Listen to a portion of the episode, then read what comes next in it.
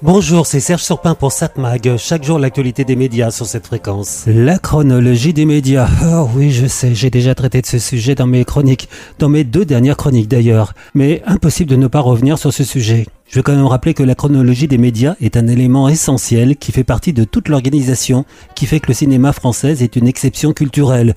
Et cela depuis qu'Alain Malraux a été ministre de la Culture, dans les années 60. Le cinéma ne devait pas être considéré comme un produit, mais comme une œuvre en elle-même.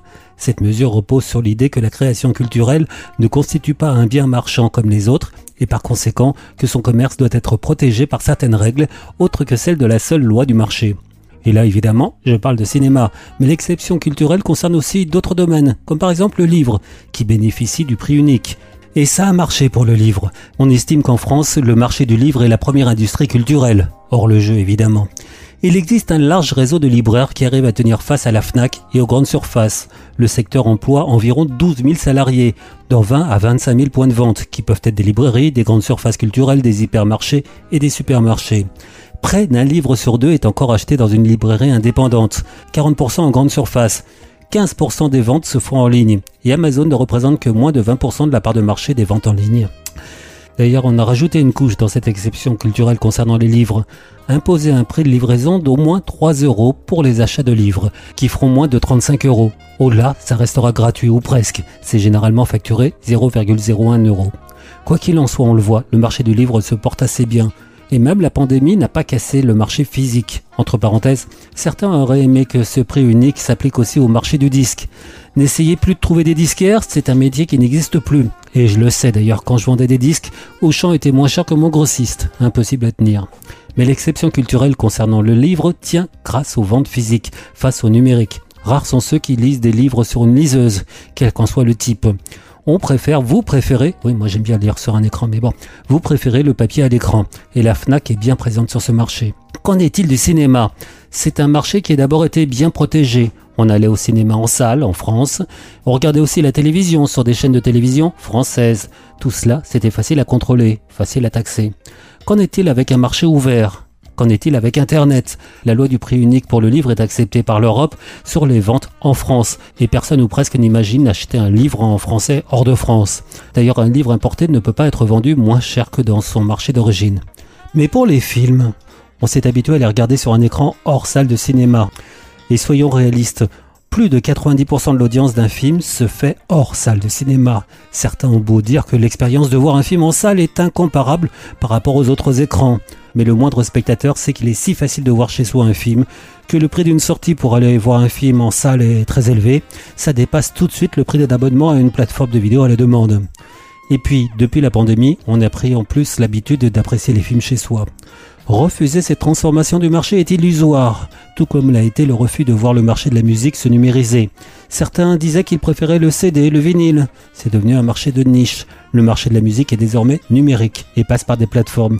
Il faut désormais s'adapter. Il faut adapter notre exception culturelle pour qu'elle continue à aider la création d'œuvres qui seront vues là où les gens le désirent, pas là où on veut leur imposer. 7 Mag, l'actu des médias. Qui a-t-il à la télévision ce soir sur la TNT vers 21h Sur TF1, une série, La Brea. Les Disparus, une série d'aventures. Un énorme gouffre s'ouvre dans le sol de Los Angeles, divisant la famille Harris en deux. Eve et son fils sont envoyés dans un monde mystérieux. Le gouffre est d'une profondeur sans précédent. Malheureusement, il est très peu probable que qui que ce soit ait survécu à une telle chute. C'est quoi cet endroit? Les critiques sont moyennes sur cette série, donc oh, la Bréa ce soir sur TF1. France 2, un alibi, un téléfilm avec Anne Chouara et Annelise Esme. Un couple reçoit la visite de quelques amis qui découvrent à leur arrivée le mari penché sur le cadavre de sa femme. Ils acceptent de lui fournir un alibi. Jusqu'où irez-vous jusqu'à soutenir des amis par amitié? Ah oui, est-ce que vous iriez jusqu'à fournir un alibi à votre copain accusé du meurtre de sa femme? Là est la question. Donc ce soir, 21h10, France 2, un alibi. France 3, des racines et des ailes, terroir d'excellence. France 5, la grande librairie. Et si on s'amusait avec la langue française? Sens caché, double sens, expression, nuance. On se prend au mot avec Obamo. Cinq invités qui ne mâchent pas leurs mots. Denis Podalides, Barbara Cassin, Florence Sestac, Daniel Pénac et Choumonassina. Mot de passe, la grande librairie évidemment. M6, le meilleur pâtissier. 50 nuances de crème. Arte vous propose un Woody Allen de 2005, Matchpoint, avec Jonathan Rhys Meyers et Scarlett Johansson. Séduisant, brillant, mais d'origine modeste, le jeune Chris Wilton se lie d'amitié avec des membres de la haute société, les Hewitt, tous disposés à lui ouvrir les portes de leur royaume. Mais Tom, le fils de la maison, a une fiancée belle à en perdre la tête. Lui, Woody Allen, tout craché. Il y a des instants quand la balle frappe le haut du filet. Avec un peu de chance, elle passe. Et on gagne. Ou peut-être qu'elle ne passe pas. Et on perd.